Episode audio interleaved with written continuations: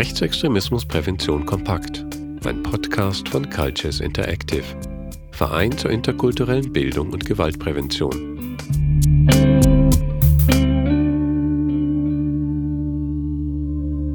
Ausstieg und Ausstiegsberatung. Der Begriff Ausstieg beschreibt in der Regel den Bruch mit der rechtsextremen Szene und die Überwindung entsprechender Haltungen. Das Wort hat sich in diesem Zusammenhang seit den 1990ern fest etabliert. Auch die meisten Beratungsstellen, die sich an Aussteigende wenden, tragen den Begriff im Namen. Allerdings ist die Bezeichnung Ausstieg nicht ganz unproblematisch, meint Stefan Tepper vom Niedersächsischen Landesdemokratiezentrum. Stefan Tepper berät und begleitet die zivilgesellschaftliche Ausstiegsberatung in Niedersachsen. Das Wort Ausstieg ist aus verschiedenen Gründen irreführend. Zum einen suggeriert der Begriff, dass es möglicherweise nur eines einzelnen Schrittes bedarf, den man gehen muss, um sich aus der rechtsextremen Szene zu verabschieden. Das stimmt so nicht. Das mag vielleicht noch zutreffen auf ähm, das Ablegen von rechtsextremen Dresscodes und das mag vielleicht noch zutreffen auf das Brechen mit ähm, rechtsextremen sozialen Kontakten.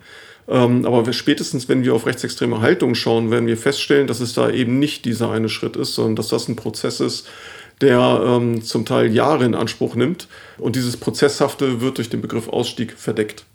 Das Zweite ist, dass äh, durch die Verwendung des Begriffs Ausstieg möglicherweise der Eindruck entstehen könnte, als würde eine von der Mehrheitsgesellschaft abgekoppelte soziale Struktur verlassen werden. Ähm, auch das ist nicht so. Schauen wir uns rechtsextreme Biografien an, werden wir feststellen, dass viele Menschen über ihre Szenezugehörigkeit hinweg immer mal wieder mindestens funktionale Kontakte in die Mehrheitsgesellschaft hatten, beispielsweise als Schülerinnen und Schüler oder als Arbeitnehmerinnen und Arbeitnehmer. Und dazu muss dann noch betont werden, dass natürlich auch rechtsextreme Haltungen ähm, nicht exklusiv in rechtsextremen Kontexten vertreten sind. Schauen wir in sozialwissenschaftliche Studien hinein, wie beispielsweise die Mitte-Studien, stellen wir fest, dass rechtsextreme, ähm, dass rechtsextremen Haltungen auch innerhalb der Mehrheitsgesellschaft zugestimmt wird. Das heißt, dass sich Angehörige der rechtsextremen Szene nicht in einen politisch neutralen Raum begeben, sondern dass sie auch außerhalb der rechtsextremen Szene auf Menschen treffen, die halt eben ähm, dieses Gedankengut vertreten, beziehungsweise die vereinzelten Aussagen zustimmen. Eine Abwendung von der rechtsextremen Szene kann begleitet und unbegleitet stattfinden. In Deutschland gibt es seit mittlerweile etwas mehr als 20 Jahren professionelle Ausstiegsberatungen. Das erste deutsche Aussteigerprogramm war Exit Deutschland, ein zivilgesellschaftliches Angebot, gegründet im Jahr 2000 nach norwegischem Vorbild. In den folgenden Jahren kamen weitere Ausstiegsberatungen in staatlicher und zivilgesellschaftlicher Trägerschaft hinzu. Damit gab es in Deutschland erstmals Institutionen, deren Hauptaufgabe darin bestand, die Abwendung von rechtsextremen Szenen und Haltungen professionell zu ermöglichen und den Prozess zu begleiten. Kein Ausstiegsprozess ist wie der andere. Genau wie sich bei einem Einstieg die Hinwendungsfaktoren und Einstiegsmotivationen je nach Person unterscheiden, gibt es auch beim Ausstieg individuelle Unterschiede. Deshalb ist oft die Frage, ob sich jemand erfolgreich vom Rechtsextremismus abgewendet hat, nicht so leicht zu beantworten. Eine Abwendung von der rechtsextremen Szene bedeutet auch nicht zwangsläufig, dass sich die Einstellungen der jeweiligen Person verändert haben. Häufig passen sich die vormals Rechtsextremen einfach an das neue soziale Umfeld an oder erfüllen vermeintliche Erwartungen der Mehrheitsgesellschaft. Die verschiedenen Träger der Ausstiegsarbeit legen den Begriff Ausstieg deshalb unterschiedlich aus. Für die Bundesarbeitsgemeinschaft Ausstieg zum Einstieg umfasst ein Ausstieg beispielsweise mehrere Ebenen. Ein gelungener Ausstieg beinhaltet in ihren Augen auch Zitat die Hinwendung zu einer Lebensweise, die mit den Grundwerten von Demokratie und Pluralität vereinbar ist.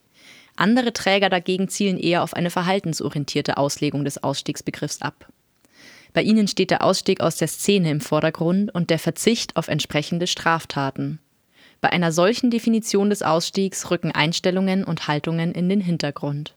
Angesichts der unterschiedlichen Auslegungen schlägt Stefan Tepper, der seit mehr als zwei Jahrzehnten zur Ausstiegsberatung arbeitet und forscht, Folgendes vor.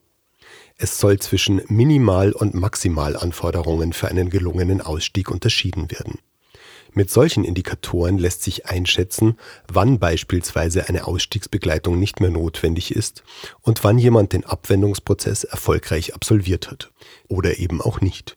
Tatsächlich würde ich vier Kriterien ähm, für das Gelingen eines Ausstiegsprozesses nennen wollen. Das wäre zum einen das Ablegen von rechtsextremen Dresscodes und Symbolen. Die müssen vollständig abgelegt werden.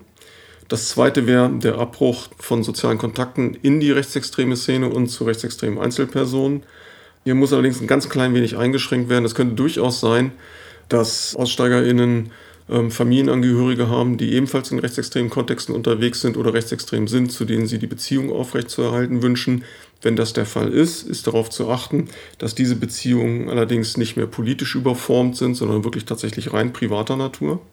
Das dritte ist, äh, betrifft Straffälligkeit. Anzustreben wäre, dass Straffälligkeit grundsätzlich unterlassen wird, mindestens aber tatsächlich ähm, rechtsextreme Straftaten unterbleiben, also einschlägig rechtsextreme Straftaten unterbleiben. Und das vierte ist, das wäre eigentlich der wichtigste Punkt, dass rechtsextreme Haltungen aufgegeben und überarbeitet werden. Nach Möglichkeit bei gleichzeitiger Übernahme von demokratischen Grundüberzeugungen. Das ist allerdings nicht immer zu, zu gewährleisten.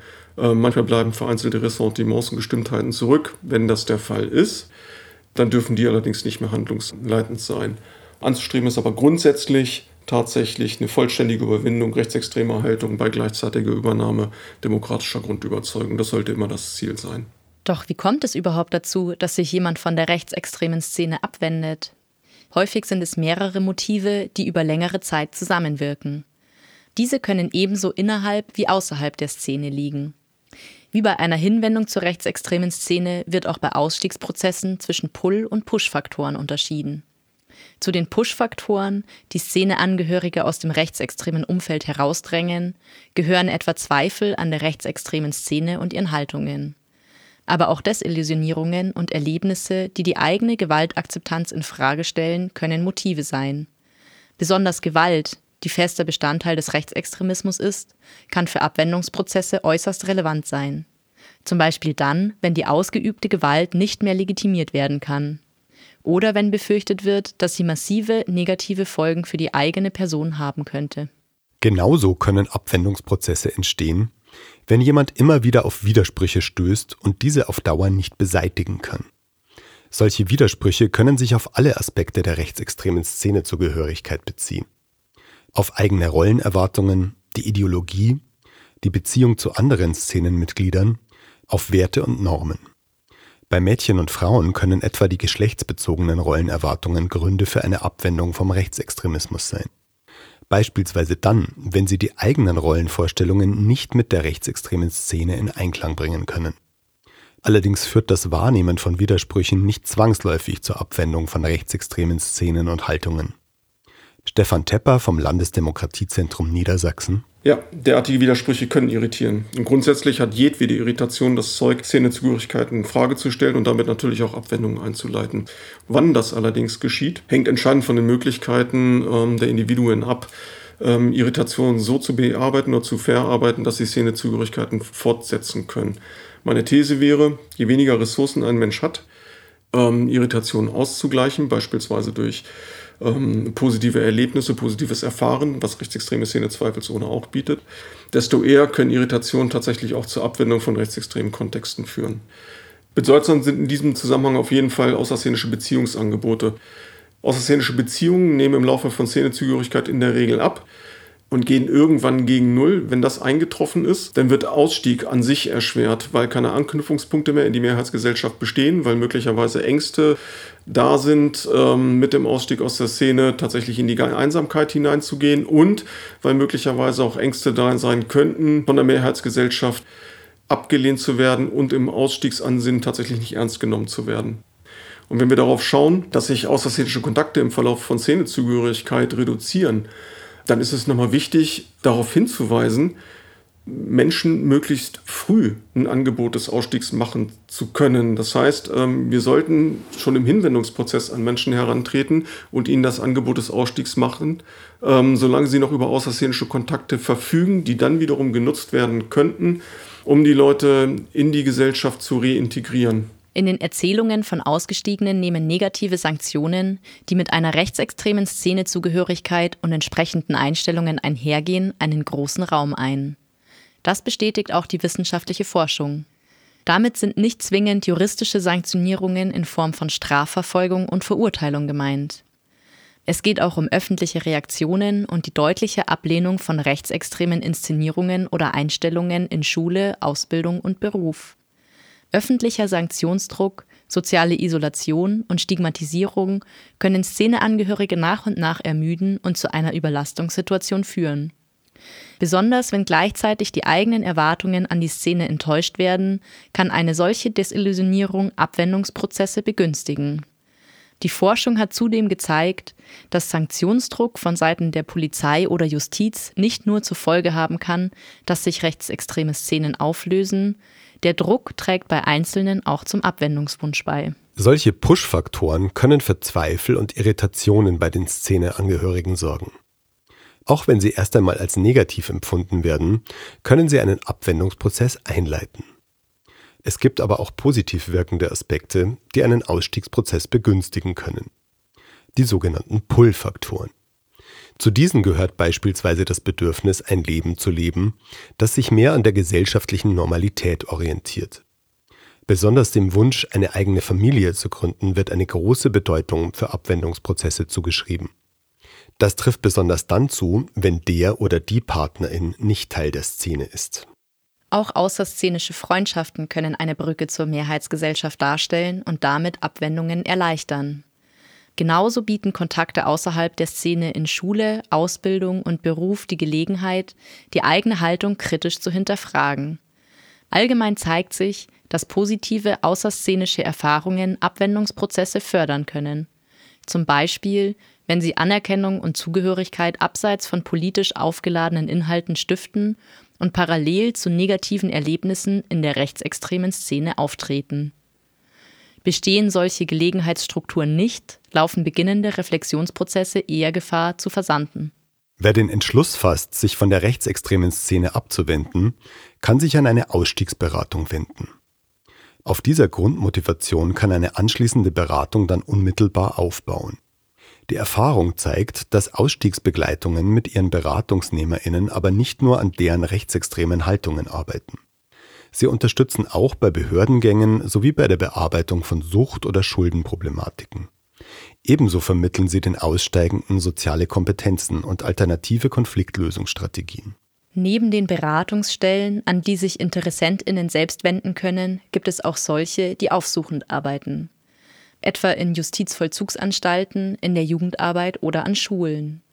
Konzepte der aufsuchenden Ausstiegs- oder Distanzierungsarbeit können aktiv dazu beitragen, dass einzelne junge Menschen ihre Grundmotivation für einen Ausstieg und eine Beratung erkennen und sich auf diesen Weg begeben. In jedem Fall sind Ideologiearbeit und die Auseinandersetzung mit der eigenen Biografie ein zentraler Bestandteil der Ausstiegsberatung. Diese findet immer als Einzelfallarbeit statt.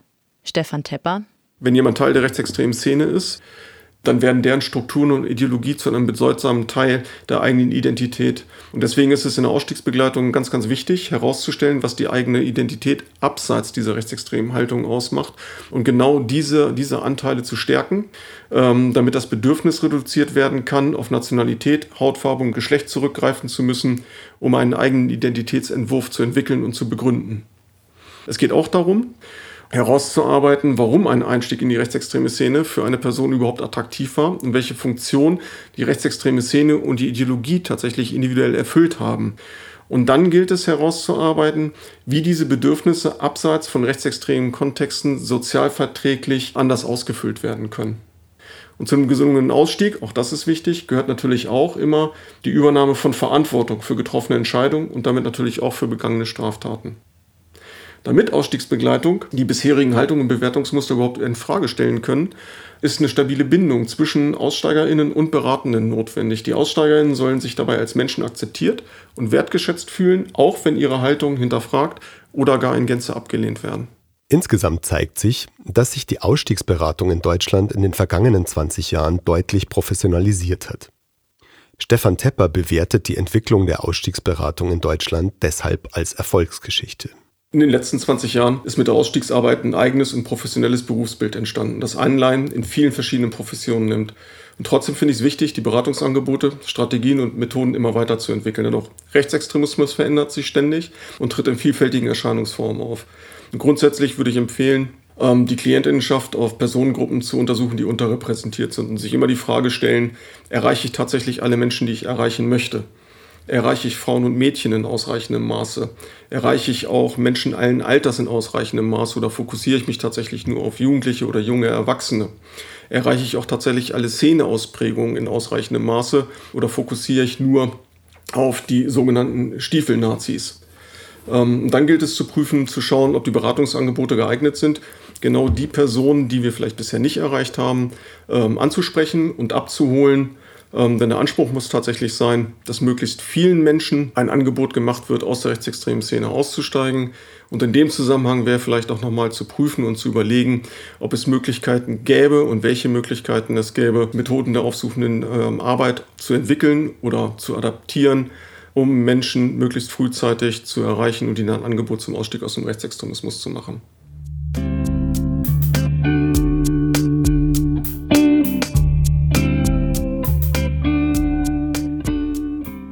Eine Übersicht über Ausstiegsberatungen gibt es im Infoportal des Kompetenznetzwerks Rechtsextremismusprävention auf comprex.de.